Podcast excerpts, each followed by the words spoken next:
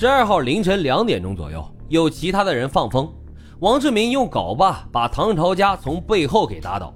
可是这唐朝家的身体呀比较健壮，被一镐把掀翻之后，马上就爬起来呼救。这歹徒们一看就急眼了，连续猛砸他的后脑勺，还有这脑门就往死了凿啊！终于把人给活活的打死了。杀了人之后，歹徒们驾轻就熟啊，把这尸体拖到了井口底部，制造了坠井的假现场。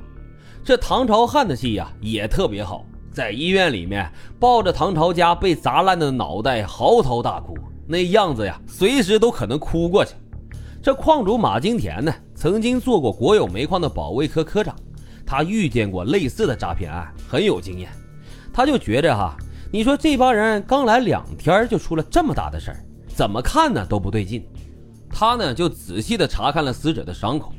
当时啊，由于这唐朝家挨了一下之后爬起来呼救，这歹徒当时急眼了，抡着镐把就一顿乱砸。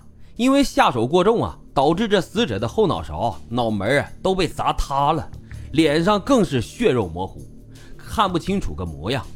这马金田就觉得更不可能了呀，二十几米的井，你就算大头朝下栽下来。那井下都是土啊，也不至于摔成这个样子。这马金田呢就不动声色，我就看你们表演。果不其然呀，这唐朝汉一伙人啊，没哭两声就非常急迫的向马金田提出了要抚恤金五万块钱的要求。马金田一边跟他们砍价，一边就观察他们的神色，总觉得他们的目光里啊有些闪烁不定和迫不及待。马金田决定啊，先把这伙人给安抚下来。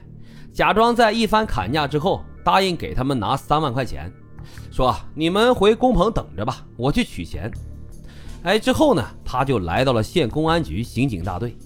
这刑警们这么一听啊，也觉得这事儿有点不正常，就把这五个人传到了刑警大队里来。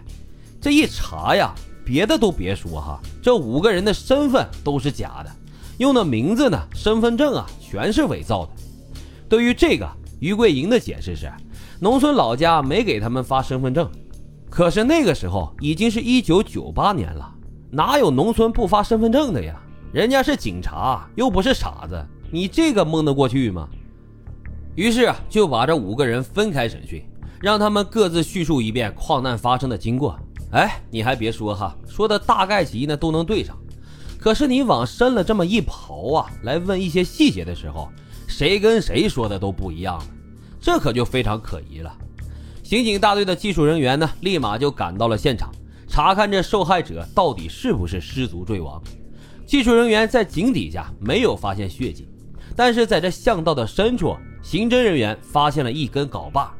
这镐把被震裂的缝隙里牢牢地卡着几根头发，隐约之间呀，还有浅浅的血红色存在于镐头细小的纹路里。另外，这巷道壁上还有多处血迹，技术人员做出判断，现场证明这巷道里面曾经发生过一场打斗，似乎这唐朝家被人打倒之后，勉强向前逃了七八米，然后呢又被追上给杀死。刑警队立刻立案侦查，并且进行了尸检，尸检的结果表明，死者唐朝家的头部有五处钝器伤痕。前额、脖子都有多处击打伤，造成了大面积的出血。唐朝家是死于颅骨骨折，脑组织严重挫裂伤，这表明他根本就不是摔死的，而是被人给活活打死的。这五个人的身份呢，马上就变成了杀人嫌疑犯。警方再次审讯，据说啊，还上了点手段。这五个人吃不住打呀，啊不对，应该是扛不住问。哎，终于有人交代了。杀害唐朝家加制造现场敲诈矿主的这个事实。十一月十号的晚上，唐朝家来到了马金田的煤矿。转过天啊，十一月十一号晚上八点钟，他们开始下井挖煤。到了半夜十二点，这六个人当中的三个人上了井，剩下唐朝家、于桂英和王志明继续干活。到了凌晨两点钟，煤已经全部都出完了。唐朝家呢，正想着从窑里往井口走。早有预谋的王志明抡起了镐把，对准他的后脑勺，猛地就来了一下。一点防备都没有的唐朝家当场就被砸倒。咱们前面也说了，他的身体非常结实，被砸倒之后呢，没有马上死。强烈的求生欲望让他拼死的站了起来，摇摇晃晃的，一边往井口跑，一边大声的呼救。只可惜呀，这是在井下，而且呢，没有别的人。